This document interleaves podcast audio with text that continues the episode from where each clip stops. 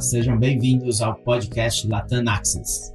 No podcast de hoje, vamos falar sobre cenários políticos e as eleições de 2022, seus possíveis impactos no mundo de investimentos.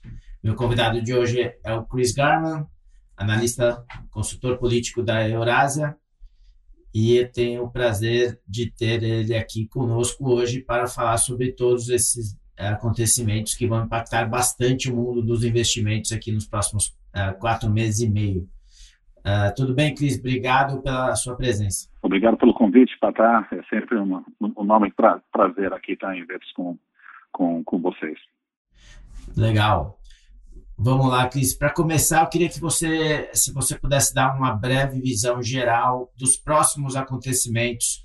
Uh, estamos a quatro meses e meio das eleições e mais do que saber o, o, o, jogo final, eu queria ter uma ideia melhor do, do que você acredita que vai acontecer durante esse jogo, né? Quais seriam os próximos acontecimentos na sua visão? Olha, não, perfeito. Eu acho que o nome do jogo, seja no resultado, seja no ambiente pré-eleitoral, eu acho que tem tudo a ver com o ambiente econômico, Patá. A gente está num ambiente global, é, com uma inflação muito elevada, é um choque global nos preços de alimentos, nos preços de energia. Inflação é o calcanhar de Aquiles para governantes em vários países, inclusive do presidente Bolsonaro.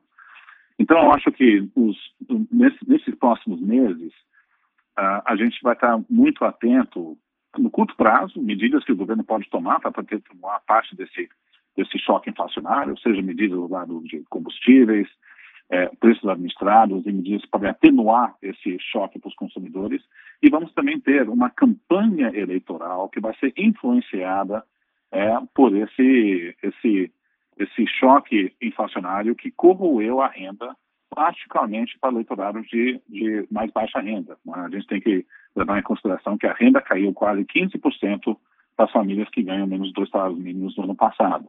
E, e, e, isso tem que ser avaliado em contrapartida, onde é que está indo é, o emprego, que tem melhorado mais do que muita gente estava estimando no início do ano. Então, o ambiente econômico vai influenciar a campanha eleitoral, que vai dar um tom populista para propostas, particularmente olhando a campanha petista do ex-presidente Lula, e também vai ditar é, as decisões que o governo possa tomar nesses próximos meses para tentar, tentar, atenuar essa, essa dor uh, social e, e para o consumidor da inflação mais elevada. Entendi. Então, claramente, na sua visão, o principal fator que vai influenciar essas eleições é o fator econômico, mais especificamente inflação. E inflação, é, é, na sua visão, influencia até mais do que o emprego, é, correto? É, olha, eu acho que é assim, olhar assim inflação e emprego conjuntamente, né? porque nós estamos a gente olha uh, assim é, as grandes preocupações do eleitor, né, e as pesquisas mostram isso, a grande preocupação é do lado de emprego e renda. Né? Uh, é muito maior do que a gente viu quatro anos atrás, onde corrupção era um tema mais relevante, é, o segundo maior, mas a distância do primeiro de lado econômico era muito menor do que hoje. Então, o, o fator econômico é o preponderante. É, e aí, olhando para a eleição em si, o que, que vai falar mais alto? Mas, mas, claramente nós estamos com uma recuperação do emprego maior do que esperado, o fim das restrições da pandemia ajudou o setor de serviços, isso explica a parte da recuperação do presidente Bolsonaro nos primeiros quatro meses desse ano, não é? mas a, a grande pergunta é se essa recuperação do emprego continua a traduzir em melhor sensação econômica e bem-estar, ou se essa recuperação chegou no auge e agora a inflação vai corroer a renda. Então a renda é fruto de emprego de um lado e inflação do outro. Então é assim é o peso de cada um vai ser muito importante, né? O governo tentando usar os instrumentos para tentar atenuar a inflação e tentar apostar que o emprego continua voltando. Isso, isso vai ser o pano de fundo para a campanha e vai ditar o resultado é, da eleição em si.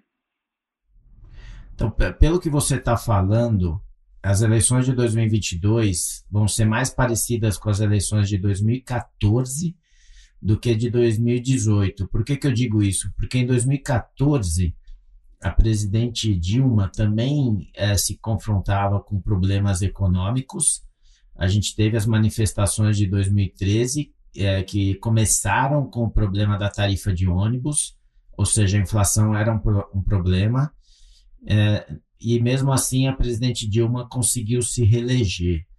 Então, na sua visão, quais são as maiores oportunidades? Acho que as ameaças, meio que você já falou para o pro, pro presidente Bolsonaro, né? mas quais seriam as oportunidades para ele e, e, e para o outro principal candidato, ex-presidente Lula, é, nesse jogo? Então, uma boa provocação, Patá, que você colocou para comparar com 2014, eu só diria que é, tem é, tons semelhantes, mas eu diria que de 2014 para cá, o que nós também tem, temos visto é um, um, aumento da desconfiança estrutural com o chamado sistema. A, a desencanto com relação ao judiciário, com a mídia, revolta à classe política. É? é todo esse caldeirão que gerou as condições para uma candidatura como o Bolsonaro, que ele se coloca como uma candidatura que representa alguém contra o sistema. Né? Então, esse, esse viés antissistema não foi embora de 2018. Todos os indicadores são que essa revolta permanece igual, mas, em paralelo, uma demanda econômica que está se sobrepondo sobre essa, essa geologia da opinião pública que ainda permanece ruim. Então, tem esse, essa comparação com 2014, mas a, a diferença, eu diria que é o buraco econômico está mais elevado hoje do que estava em 2014, porque a gente olha a, a, queda na renda em 2021 chegou a 10% né, no salário médio real brasileiro. É, a gente olha o lado, como é que a renda estava se comportando é, no ano anterior à eleição de 2014, a queda maior veio depois da eleição. Né? Então, você, o lado econômico estava melhor no pré-eleitoral de 2014, e não por acaso, a aprovação da presidente Dilma Rousseff, que estava numa escala binária acima de 40%, o presidente Bolsonaro está com uma média de aprovação de 36%.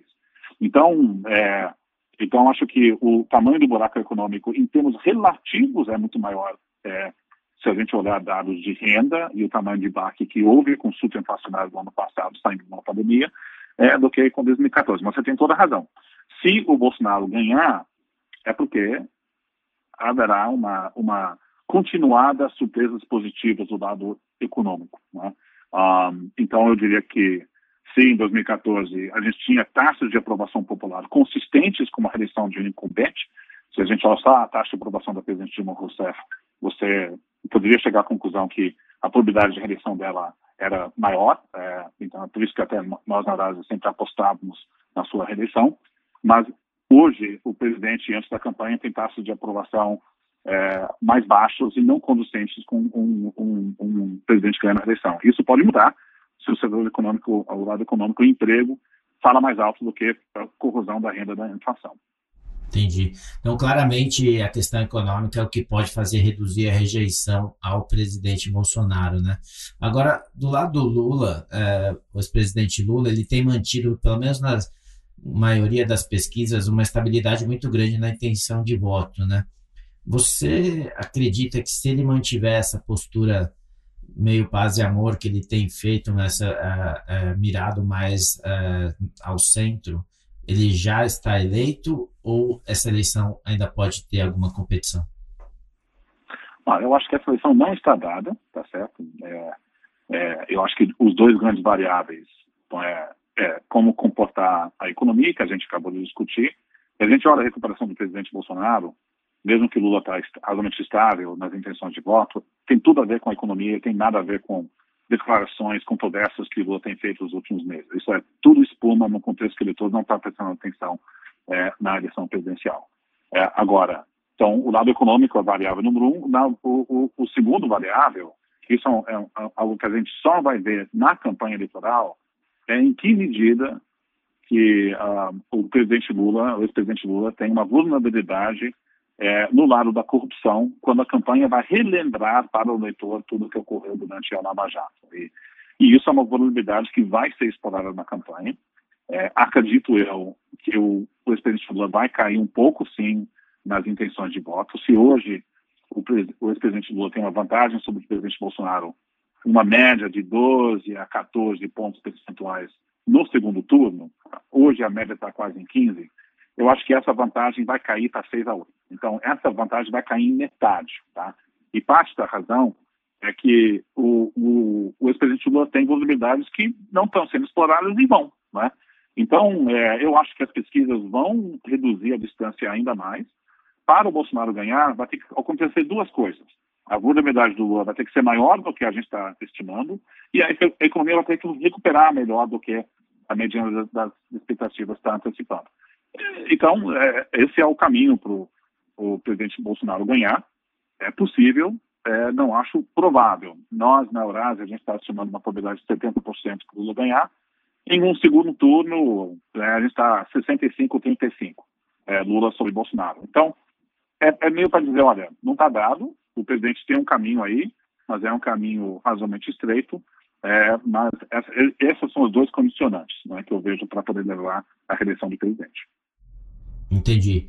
E essa altura do campeonato, podemos já decretar a morte da terceira via? Ou existe ainda uma chance marginal uh, de algum deles vir a ter alguma possibilidade?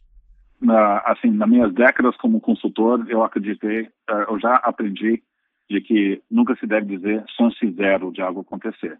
Nós estamos com uma probabilidade de 5% da terceira via prevalecer. É, para isso acontecer, teria que ter algum evento que levaria a um colapso maior na aprovação do presidente é, é, é Bolsonaro, em particular, ou talvez um desastre maior do, do ex-presidente Lula. Eu diria que o que nós temos enxergado nos últimos quatro meses é um, é um, é um fortalecimento da base robusta de ambos. Né? É, mesmo que o, o ex-presidente Lula a intenção de voto está estável, o voto espontâneo dele tem subido nos últimos quatro meses. E o ex-presidente e o presidente Bolsonaro, a intenção de voto subiu e o voto espontâneo dele também subiu. Então, nós estamos numa uma situação bem cristalizada aqui dessas duas candidaturas. Teria que ter realmente um choque grande para poder mudar esse equilíbrio. Uhum. Legal. Se a gente partir da premissa, então, que a eleição vai ficar entre Lula e Bolsonaro e os, sabendo que os dois têm visões opostas, e, principalmente em questões de valores, costumes e, e talvez também com relação a alguns, algumas questões da economia.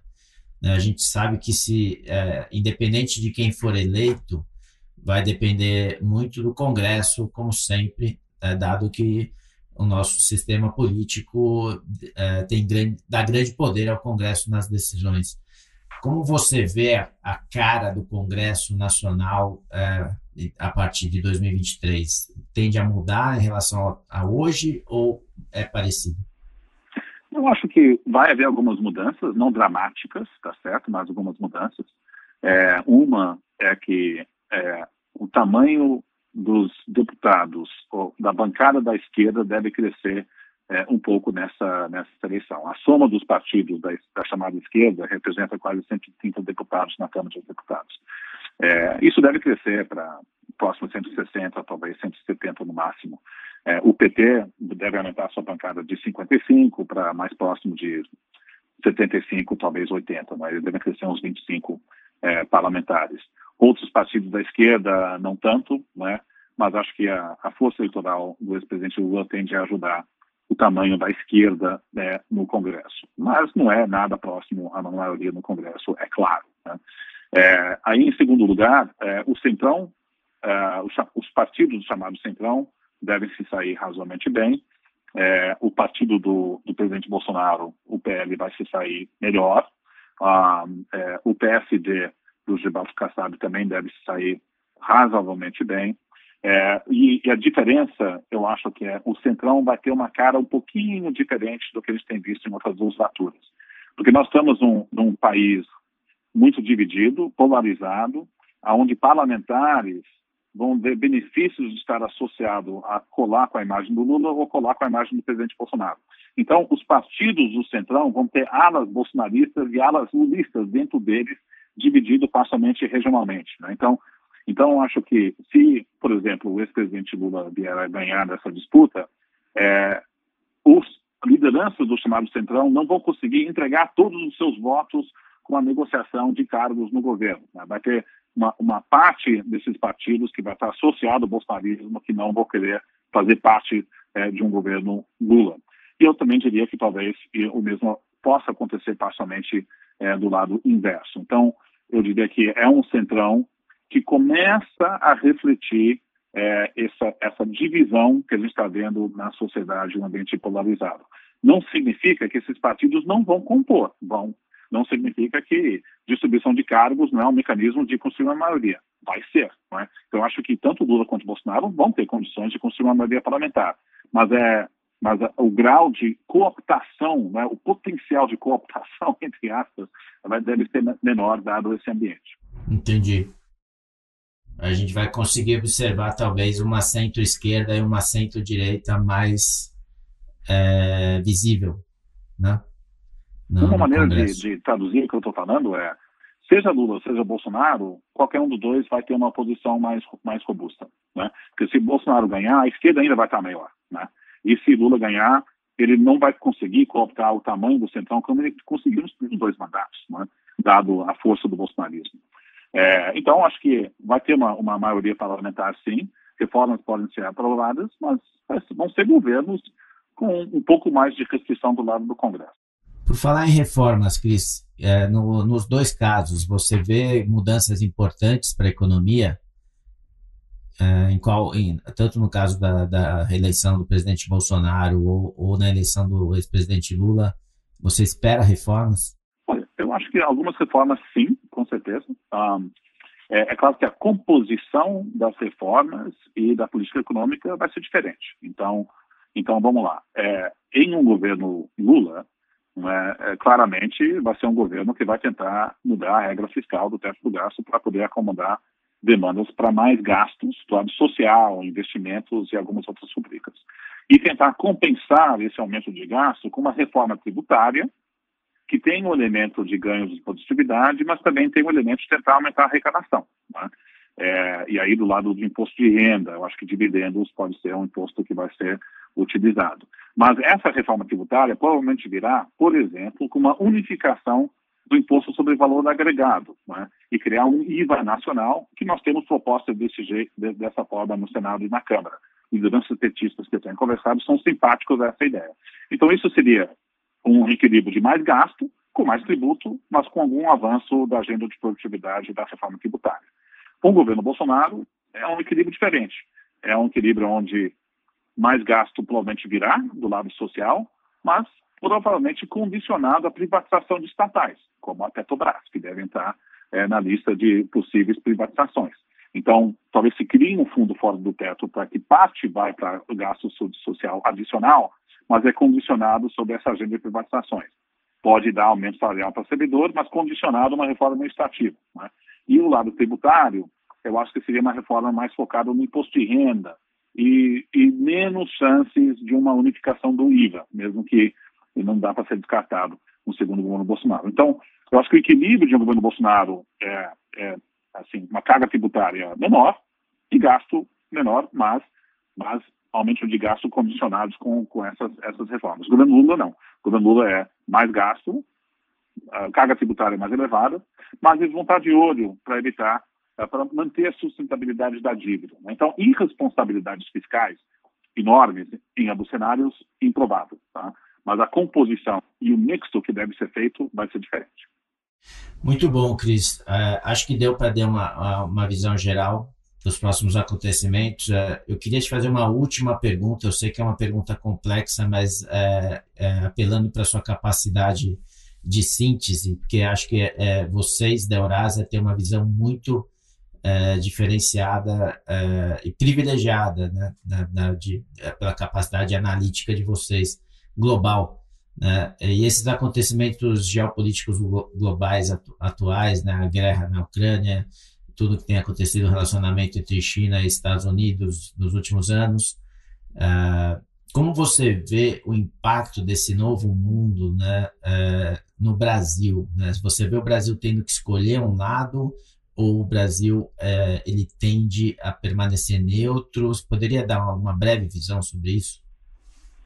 Não, perfeito. E, e, agradeço essa última pergunta, que eu acho que é bem importante. Tá? Acho que cada vez mais a gente vai ter que interligar o que está acontecendo lá fora para a construção de cenários no Brasil. Olha, eu acho que no curto prazo, o que a gente está enxergando globalmente gera dos desafios para a recuperação econômica no Brasil esse ano. É, é uma crise da Ucrânia que continua escalando, é uma, é uma postura da Europa e dos Estados Unidos para tentar isolar a Rússia geopoliticamente, economicamente, multilateralmente, vai jogar a Rússia mais próxima da China e vai exacerbar as relações entre China e Estados Unidos. É, para esse ano, provavelmente se traduz em uma inflação global mais elevada, que é ruim para qualquer governante. Olhando 2023 2024, eu acho que o Brasil pode ter oportunidades, sim, é, desse novo ambiente, porque é um, é um mundo onde vários países vão começar a entrar num debate mais aprofundado sobre segurança alimentar, segurança energética e segurança nas cadeias de produção. Né? Então, num mundo de uma rivalidade geopolítica entre Estados Unidos e China e Rússia, de um lado, e com o choque dessa crise da Ucrânia, que, que exacerba a necessidade de ter essa, um debate de segurança nacional nessas três vertentes, podemos ter o Brasil e parte da América Latina se beneficiando de maior interesse de empresas americanas e europeias, querendo investir mais na América do Sul para poder mitigar esses riscos na cadeia de produção. Né? É, é, um mundo com, com preço de commodities mais elevados, porque você reduz um pouco essa eficiência é, da, das cadeias globais, e é um mundo é, que isso ajuda o Brasil, e é um mundo onde a China também vai querer investir mais no Brasil para reduzir sua dependência nos Estados Unidos e na Europa. Então, acho que do lado de investimento direto e do lado de preço de commodities, o Brasil pode estar ganhar em termos relativos desse novo mundo geopolítico. O risco é o risco associado a todo mundo.